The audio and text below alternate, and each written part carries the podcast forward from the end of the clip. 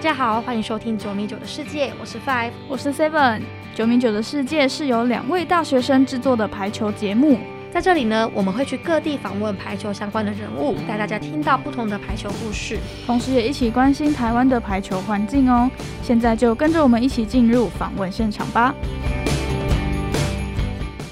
我们今天访谈的对象呢，就是命陈昭明。那请那请他先跟听众朋友打声招呼。嗨，大家好，我是命，我是陈昭明，我是一个有多重身份的排球员。嗯，对，就是因为很多人都说你是斜杠排球员嘛，那可不可以请你跟听众朋友介绍一下，就是你现在斜杠了哪些东西？哦，我现在斜杠的有，目前第一个是 YouTube 排的名牌生活，嘿。然后第二个是 MVC 名牌俱乐部，然后第三个是，呃，气联的长立排球队的队员，然后第四个是华硕的电源测试工程师，在第五个就是我们明年预计要开打的排球联赛，然后我这边是主办单位。真的非非常多。那想问说，就是您同时那么，就是同时同时这么多事情，那想请问你都是如何分配时间的？就其实我以前分配时间本来是就是分早中晚，就是一整个时段四个小时，然后做一件事。但是现在现在有这么多身份，其实我几乎都是用分钟去规划时间，就等于是说。因为假设像我平常我要上班，但是晚上可能要去台中练球，我就变成说我要去追，说我几分的几分钟要下班，几点几分要下班，然后几要赶几点几分的高铁去台中才可以赶上练球，所以就每天都是这样子在把行程塞超满，然后十二点回家才睡觉，非常分秒必争 对啊，真的非常辛苦。那想问说，如果遇到时间分配冲突的时候，就是会以哪哪件事情会最优先？如果很冲突的话，其实我自己还是会以球员身份为主，对我自己还是会分配在呃会分配比较多时间在练球啊或练体能这一块，对，因为我觉得我自己还是有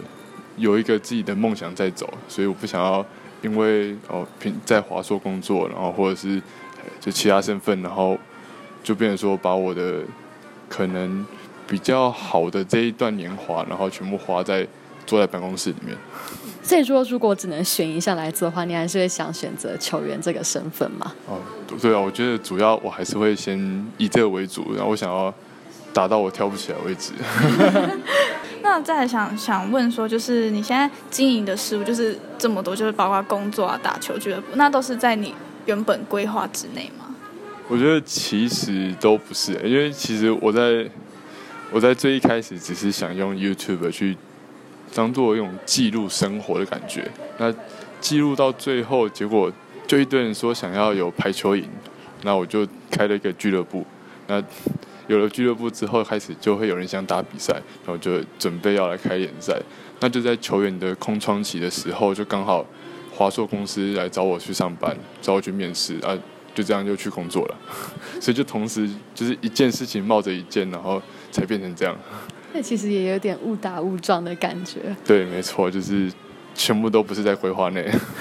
那想问你，现在就是对这样子的生活，你自己还蛮喜欢的吗？就是，其实我觉得还算不错啦，但是我觉得还可以再更好。因为说真的，我以我来说，我觉得球员身份没有办法，就是让自己的生活好过。对，所以变成说一定要靠着其他的。就是其他的事情来经营，让自己活下去。对。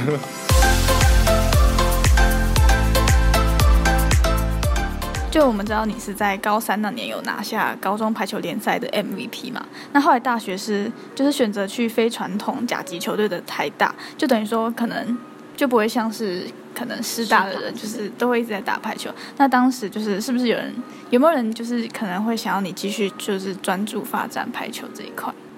嗯，虽然说有老师会想要我去念他们学校，但我也不知道有没有就是特别会有人说你一定要打球这样。对，因为其实，在台湾就是打球真的没有办法当饭吃，所以一我家里就会想要希望我可以有一个转换跑道的余地，那所以才叫我来台大这边念。那想问说，因为我们知道您想要打气联嘛，想问说你打企业排球联赛有多久了？嗯，我目前从高二到现在，就是也算，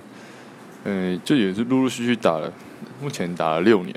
哦，对高二到现在。对，高二到现在，然后中间有两年没有打。嗯，对那等于说在台大读书那段时间也是有在打。对，在台大念书的时候也是有打了两年、三年。那那段时间就是，毕竟台大课业肯定是还蛮重的嘛。那想问说，那个时候会不会过得非常辛苦？有，我是觉得，嗯，真的是一个蛮艰辛的回忆，虽然我现在都忘了。哦我那时候其实都是，就其实老师就是问我体能状况 O 不 OK，然后问我要不要回去打，然后我我就是尽量在有就是课余有空的时候，就去加强自己体能，然后跟上整个企业排球的节奏，对，然后就这样子，每周其实，在场里他们都是一周练三天，啊，我自己都尽量至少去一天，对，因为没办法在台北，然后又课业重，所以几乎每个晚上都需要回去念书，对，尤其是在考试的时候，更不可能去打球，对，所以当时也是要就是通通勤下去，然后打完再回来这样。对，就是练球都是每天搭高铁这样下上下上下台湾，对好难想象。那但是跟台大自己本身不是有要练校练校队嘛？那等于说两边同时都还是要练球这样。对对对，就是台大自己校队会是练在一三晚上，然后其他的二四五可能场地那边有练球的话，我就会去配合。对，那想问说，你对于自身的排球生涯未来还会有哪些规划呢？嗯，目前嘛，我我希望能够有机会可以站上国际舞台，然后就是看能不能入选国家队，就算去培训也好，就是有一点点不一样的经验，然后那也希望可以出国，但是以现在疫情来说，好像也不要出去比较好。对对，那基本上如果说还在留在台湾的话，当然还是以企企业联赛为主，那或者是以推广排球这一块，对，就是我的俱乐部这边。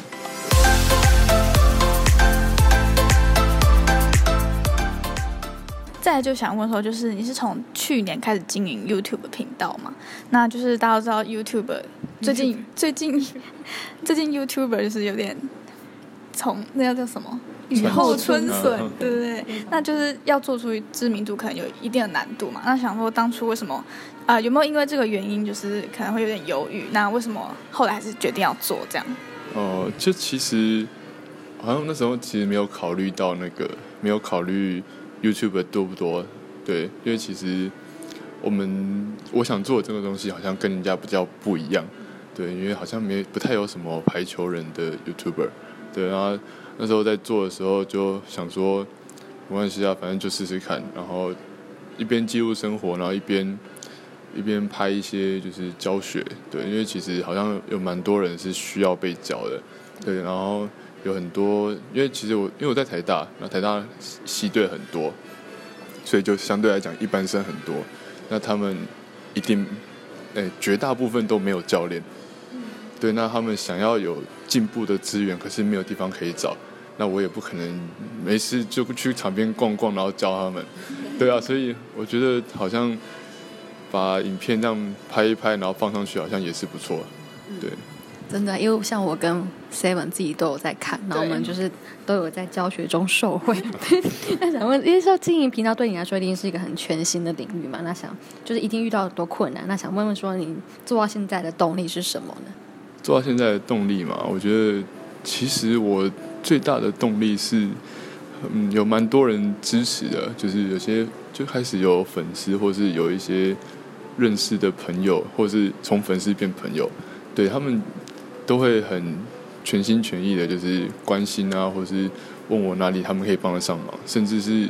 还有一些粉丝想要帮我剪片，对，就是有各式各样的那个提供帮助的人。对，所以我觉得其实做一直一直做下来，诶、是一件蛮觉得蛮有价值的事情。对，那再想问说，因为你的频道有很多不同的主题嘛，有的是教学，那有的比赛，有的是记录生活。那想问说，哪一个是你做起来最有成就感或者最好玩的？觉得最特别的大概就是购物台。对，因为购物台其实是，呃，它其实是一个比较像是介绍东西的一个频道类型。那我们那时候还跑去跟亚瑟士谈合作，对，那那时候也算是一个误打误撞认识，认识那个亚瑟士的行销行销的主任，对，行销的主任。那他们那时候其实也很乐意来，就是赞助我们这支影片，对，因为其实好像不太会有人就是花这么大一笔，然后去拍每一款球鞋，介绍每一款球鞋，对，所以这个成本真的是比较高。那想问说，哪一种影片做起来是最有难度的？最有难度的吗？然后就最有难度，其实也有分啊。如果是，呃，对我们的呃，如果是对我自己心理上最有挑战的，大概就是体能日记。因为其实我们排球很需要体能，需要爆发，同时又需要耐力，所以怎么练或者是该练什么真的很重要。但是绝大部分人大家都觉得我只要球技好就好，但是这其实好像是，这对我来说，我觉得因为我自己这样走过来，我觉得这样是不够的。对，我就很想要提倡体能，但是很多人都不太看。对的，那另外一个就是把 GoPro 戴在头上这件事，好真的拍起来超难。第一视角的。对对对，第一视角要随时那个头套都会飞出去。那想问说，就是像你刚刚有提到，就是经营到现在，就是可能有粉丝变成朋友，然后有粉丝会想帮你剪片，就是你收到这些回馈，就是对你的最大影响是什么？最大的影响吗？就是觉得，就是觉得做频道这件事情好像就做对了，对啊，因为没有人没有人出来教，我觉得很多人都会觉得提保生好像都把技术都揽在自己身上，但其实不会，只是大家好像大家都比较冷淡一点，就是大家可能没有那么外向，对，所以可以多问问你们身边的人啊，就是。没有问题的，他们都很愿意教，很愿意教球。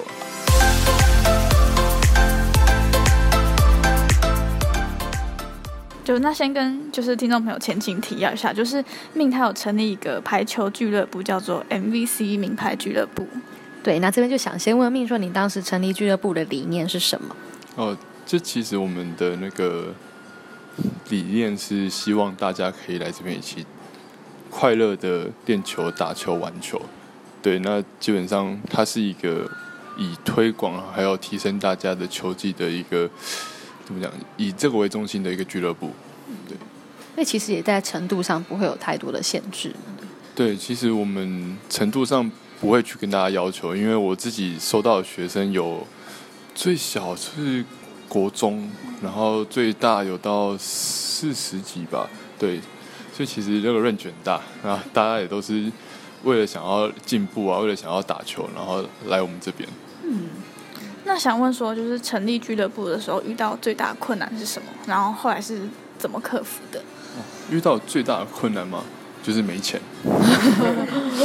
那这是很现实的事情，就是我们没钱就没有场地，我们没钱也没有设备，所以这件事情会造成说有没有办法做俱乐部这件事？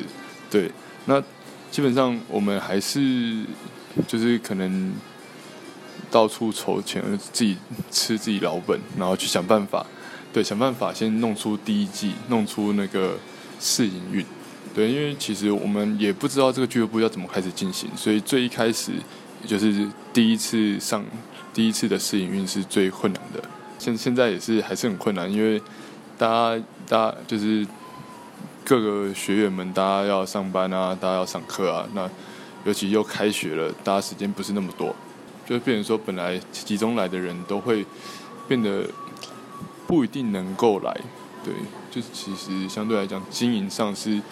比较困难的，一定会遇到淡季。嗯，就是在现在开学期间，就是淡季的状况嘛。那想问说，这在俱乐部会遇到可能学员同个班，可能学员程度落差很大呢？那这样子的话，你会怎么处理？如果是学员程度落差很大的话，我自己的方式是。我会希望他们有一样的目标，就是他们会先有一个同样的训练项目，但是我会自己时不时的给他们一些回馈，就是跟他们说：“哦，你这边要做什么调整，啊，你那边要干嘛要干嘛的。”然后甚至是再给他们一些小目标，就是假设我们都练攻击，那攻击就是打过去就好。可是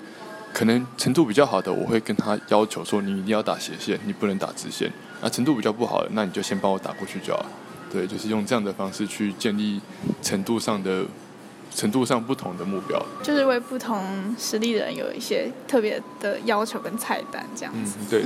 那再来就是想问说，就是俱乐部经营到现在就是有一定的规模，那可不可以跟听众朋友分享，就是经营到现在的心路历程，或是有没有特别印象深刻的事情？特别印象深刻的事情，就是之前有一次，我们一开始是在北安国中，对，在那个大直那边，然后在北安国中的时候。我们那时候其实都算经营的不错，然后人就是学员也来的也蛮勤的，然后场地也好，然后空间也 OK。那结果突然就是上课两三个礼拜之后，突然就接到他们的总务处的那个通知，说他们他们这边不能开放教学，对，然后就就一瞬间就是那个什么。就一瞬间，球场就没了，我们就没有球场，我们就必须要就是东奔西跑，到处问哪里还有剩的场地可以租借。对，然后就变成说有一堆学员就是被空在那边等，然后那时候真的是让我们很紧张。那时候是当下就直接就是球球球员们都来了，但是就不能用这样子。就是没有，应该说是我们那时候已经已经缴钱缴出去，我们已经有一季的那个使用权。一整季大概三个月嘛，啊，三个月的使用权，结果我们才到第一个月结束的时候，他们就就是来来通知，对，叫我们就是之后不能，就只能是只能去打 play，不能去练球。他说练球教学行为，好奇怪，对，超奇怪。那想问说，就对于俱乐部未来还有哪些不一样的规划吗？俱乐部的规划啊，我会希望我们会是。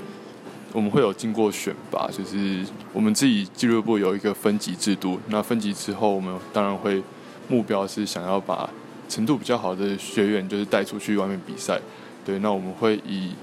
俱乐部出去比赛为目标。那之后的话，也会有想要往外拓展、往外拓展的感觉的那个计划，就是可能去偶尔去中部，偶尔去南部，去各处去。收集学员，等于说让全台湾喜欢打排球的人都有个地方可以让他们打。真的。那我们访问到这边，就是要再来请命帮我们介绍他点播的第二首歌曲，是来自 Ed Sheeran 的《Photograph》。这个嘛？为什么？我觉得，就其实我那时候看过照，哦，我那时候看过这一首歌的 MV，就觉得就觉得他很有感觉，很有感情，就是。看起来非常温暖，因为就是照片记录了一个人从小到大